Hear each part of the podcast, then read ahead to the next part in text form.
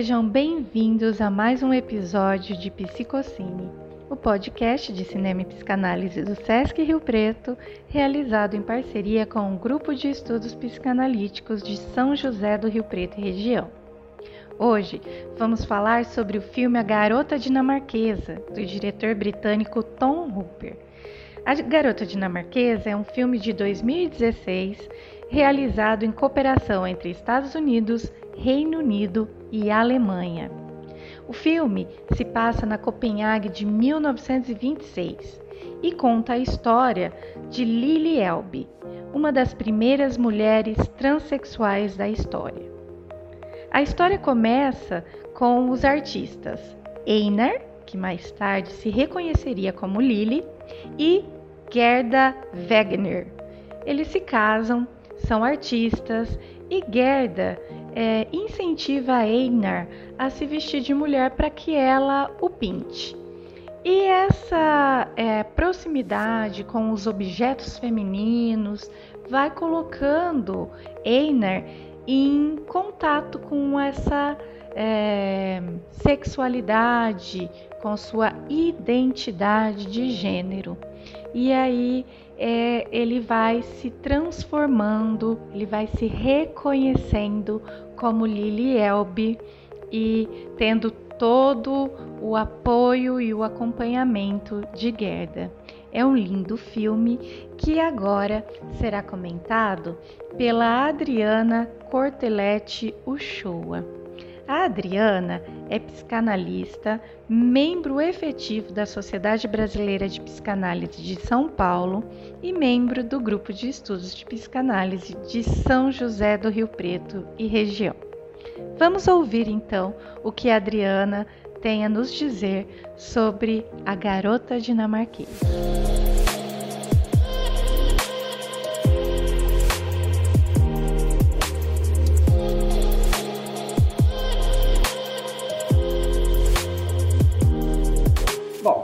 Então, retrata de maneira comovente o drama do casal de artistas, Einar e Gerda Wegener, que viviam uma vida de glamour e reconhecimento no meio artístico nos anos 20 em Copenhague.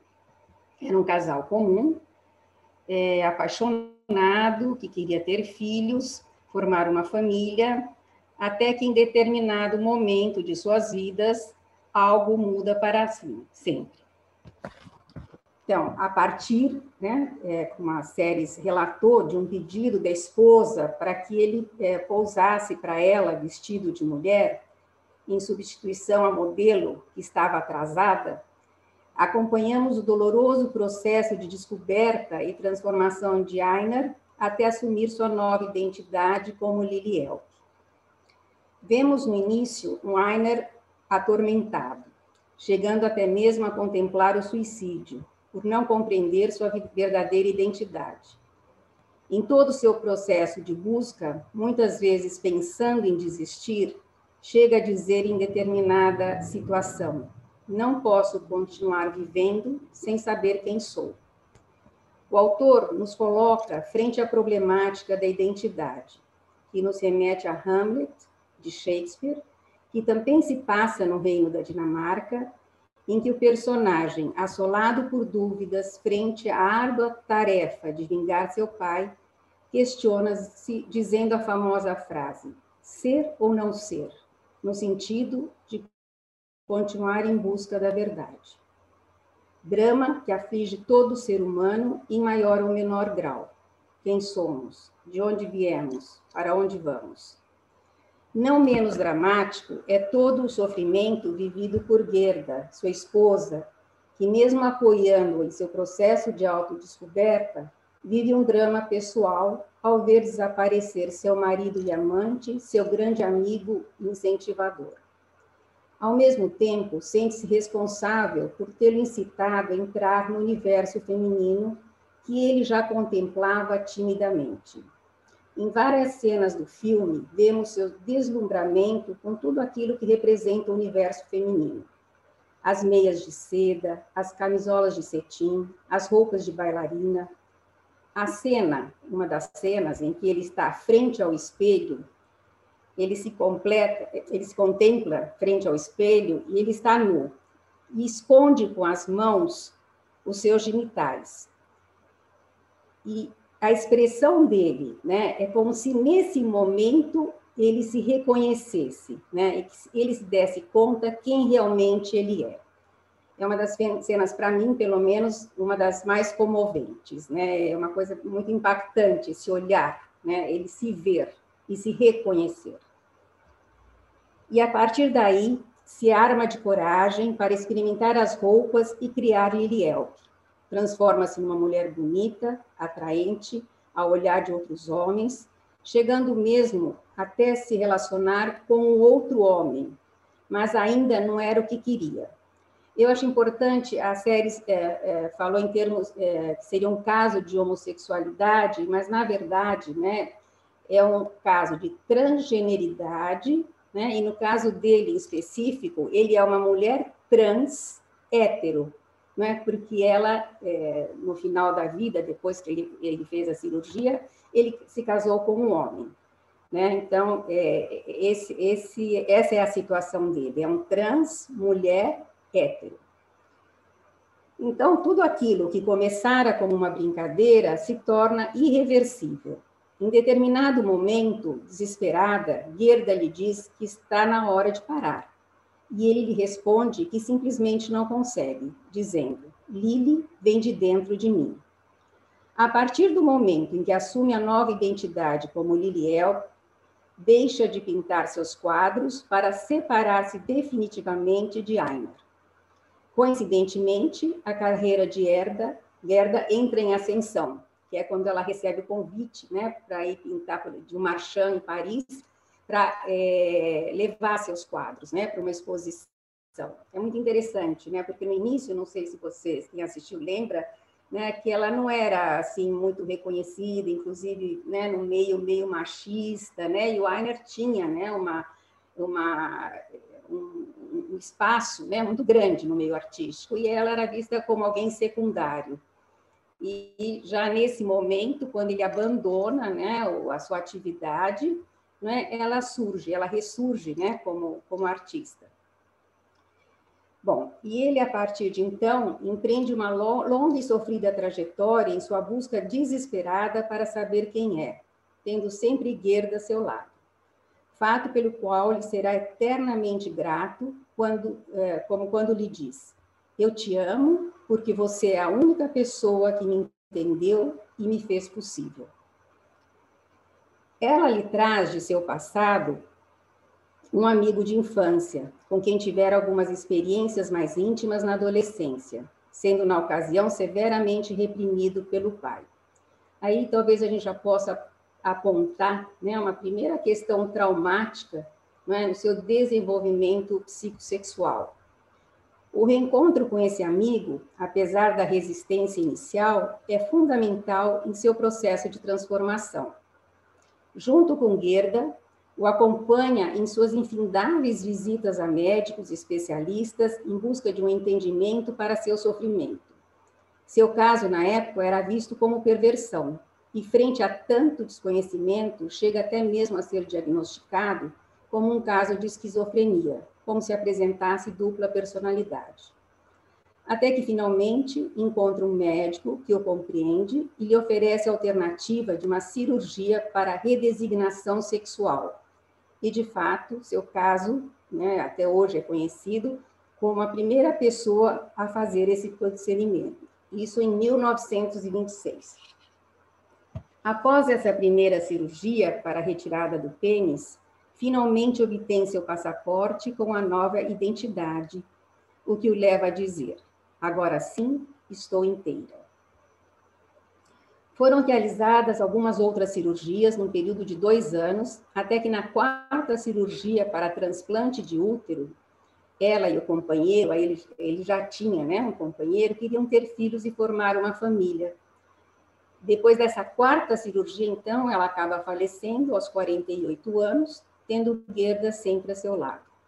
Antes de morrer, lhe revela que havia tido um sonho na noite anterior em que voltava a seu lugar, a seu lugar de origem, tema recorrente em suas paisagens, e a mãe recebe em seus braços, dizendo: Bem-vinda, Lili. A cena final, para quem viu, também é belíssima, né? Quando Gerda e o amigo jogam, vão jogar as cinzas dele no mar, né? Do alto de um penhasco, e o lenço que ele lhe dera de presente é levado pelo vento, eternizando a história de amor dos dois. O autor nos coloca com muita sensibilidade frente à problemática da identidade, e em particular em relação à identidade sexual, que nos é dada ao nascer pela marca anatômica, menino ou menina, feita pela percepção visual.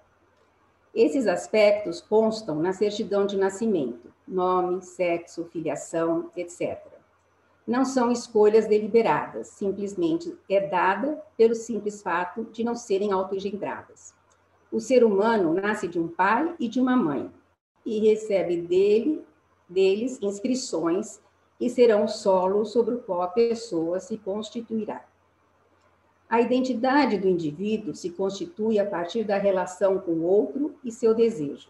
Somos uma soma de identificações absolutamente apoiado no outro desde o nascimento. No entanto, a identificação é algo temporário e mutável. É sempre definida por uma situação no tempo, uma história, uma finitude e uma atribuição vinda do outro. Assim, a criança ao nascer já traz a marca do desejo dos pais. Menino ou menina? Qual a expectativa dos pais em relação àquela criança? Com que pessoas irá se deparar ao longo de seu desenvolvimento até assumir uma identidade própria, que irá direcionar suas escolhas amorosas e afetivas influenciar sua escolha profissional? Trata-se de uma longa trajetória. A partir do que o filme nos apresenta, trago um primeiro questionamento para nosso debate. Passados, então, quase 100 anos dessa primeira cirurgia, por que motivo a questão da transgeneridade, além de todas as questões relativas à população LGBTI, ainda traz tanta polêmica? Por que são questões tratadas com tanto preconceito? especialmente entre o grupo que representa uma ala mais conservadora da sociedade, que só admitem a determinação biológica do sexo, ou seja, ou se nasce homem ou se nasce mulher em acordo com a genitália, sem levar em consideração os aspectos sociais e culturais como fatores que ajudam a constituir a identidade sexual do sujeito como defendido pelo grupo que compõe o chamado Estudos de Gênero. Este grupo inclui pesquisadores de várias áreas do conhecimento, da área das biológicas e humanas, e apoia-se na visão de um sujeito da pós-modernidade, distinguindo sexo de gênero. Levam em conta a diversidade sexual e defendem os direitos da população LGBTI além de reconhecer as novas constelações familiares decorrentes dessas transformações culturais. Desta forma, estes estudos vêm contribuindo para a construção e definição de políticas de direitos humanos reconhecidos pela ONU e União Europeia.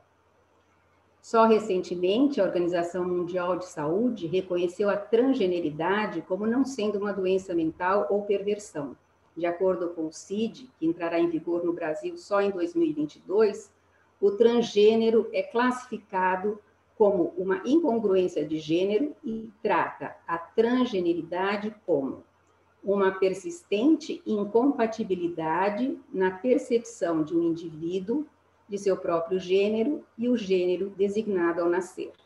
Esse era o drama do Ainer mesmo não sendo mais visto como uma doença, persiste na tabela para possibilitar as cirurgias de redesignação sexual e, tra e tratamentos hormonais pelo SUS, isso aqui no Brasil. É, um outro dado, é, a primeira cirurgia no Brasil é, desse gênero foi realizada há 27 anos atrás pelo carioca João Neri, que, ao assumir a nova identidade, teve que negar seu currículo acadêmico como psicólogo, parou de dar aulas e atender em consultório por se encontrar numa situação ilegal. Até sua morte recente, trabalhou como ativista da causa, dando suporte à comunidade trans. Recentemente também, o Supremo Tribunal Federal autorizou a alteração de documentos de identidade sem a necessidade de se entrar na justiça. Nos esportes, ao longo de décadas, atletas transgêneros enfrentam obstáculos para se manterem em um universo que ainda não aprendeu a lidar com as diferenças. Em São Paulo, existe um ambulatório de identidade de gênero e orientação sexual que dá suporte às famílias e pessoas que vivem essa situação. Em relação às crianças, muitas vezes se retarda a entrada na puberdade para que se possa fazer uma escolha mais segura antes de se submeter a uma cirurgia, que atualmente pode ser realizada a partir dos 12 anos. Enfim, o que vemos ainda hoje, apesar dos avanços, em especial em relação à concessão de certos direitos, que o preconceito ainda persiste. Não só em relação à homofobia, mas em relação à cor, raça, religião, causa de tantos conflitos.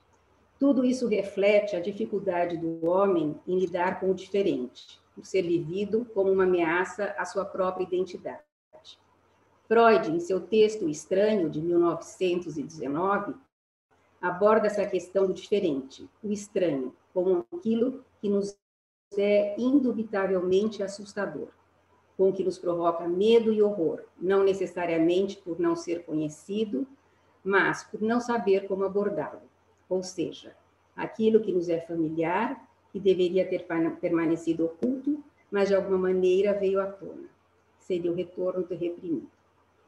Faço agora algumas considerações breves para entender como a psicanálise, transcorridos mais de 100 anos desde que Freud escreveu em 1905 o seu artigo Os Três Ensaios sobre a Sexualidade, tem feito suas contribuições para uma melhor compreensão da diversidade da sexualidade humana. Nesse artigo de 1905, Freud surpreende a moral vitoriana da época ao falar de uma sexualidade infantil que se apresenta de forma perversa polimorfa, isto é, não existe ainda na criança uma zona erógena definida que só irá se consolidar na puberdade, quando a sexualidade genital masculina irá se distinguir da sexualidade genital feminina. Portanto, são caminhos diferentes transcorridos pelo menino e pela menina. Se isto se der de forma positiva, ou seja, não invertida, cada um chegará à puberdade tendo assumido sua identidade sexual de acordo com a determinação biológica, possibilitando a ambos a escolha do objeto amoroso correspondente. No entanto, muitas intercorrências podem se dar nesse percurso, dificultando a definição da identidade sexual e, consequentemente, a escolha amorosa. Podemos concluir, então, que não se trata de uma simples questão de escolha.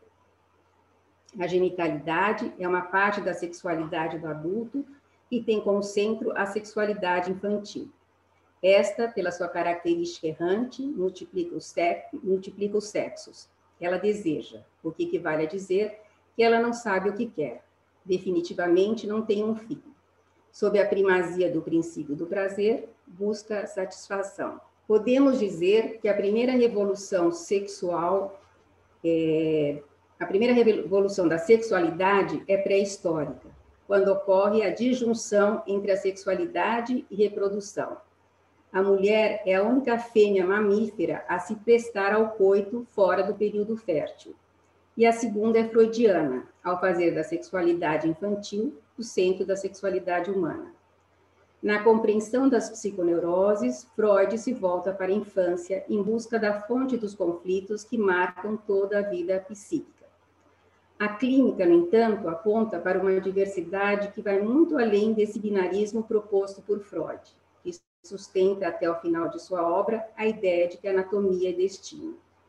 Embora ele mesmo, em seu texto, algumas consequências psíquicas da distinção anatômica entre os sexos, de 25, faz a seguinte afirmação: Todo, todos os indivíduos humanos, em resultado de sua disposição bissexual e da herança cruzada, combinam em si características tanto masculinas quanto femininas de maneira que a masculinidade e a feminilidade puras permanecem sendo construções teóricas de conteúdo incerto.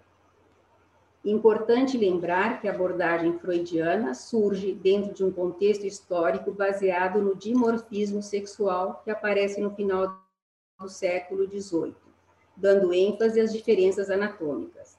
Na antiguidade clássica, até então, prevalecia um modelo de sexo único, em que o padrão principal era o masculino, sendo o feminino uma outra versão deste. O órgão sexual feminino era visto como um pênis interno. Portanto, o dimorfismo aparece como um modelo cultural. Essa diferença anatômica seria fruto de uma teoria sexual infantil que aprende a diferença de sexo pelo olhar, ter ou não ter. Hoje, o contexto histórico é outro. Nos deparamos com as neossexualidades, fruto da liberação contemporânea dos comportamentos sexuais. Os tempos mudaram, dando-se mais ênfase à pulsão, e esta, impossível de ser definitivamente satisfeita, percorre diferentes caminhos em busca de satisfação.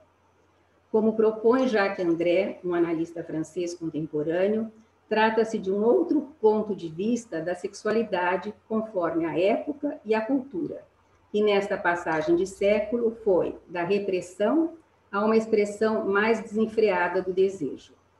Dentro desse contexto histórico, a anatomia deixa de ser destino e sim uma fabricação histórica, como sustentado pela filósofa americana Judith Butler. Segundo ela, o gênero é que precede, fabrica e define o sexo. No entanto, sabemos que a liberação sexual não eliminou o conflito psíquico, que se expressa através de seus sintomas e inibições. Trata-se de uma difícil e delicada tarefa para nós, é, para a psicanálise, lidar com essas questões, o que vem obrigando os psicanalistas a refinar seus instrumentos teóricos para dar conta dessas novas demandas em sua clínica. Essa foi a leitura da psicanalista Adriana Corteletti Uchoa sobre o filme A Garota Dinamarquesa.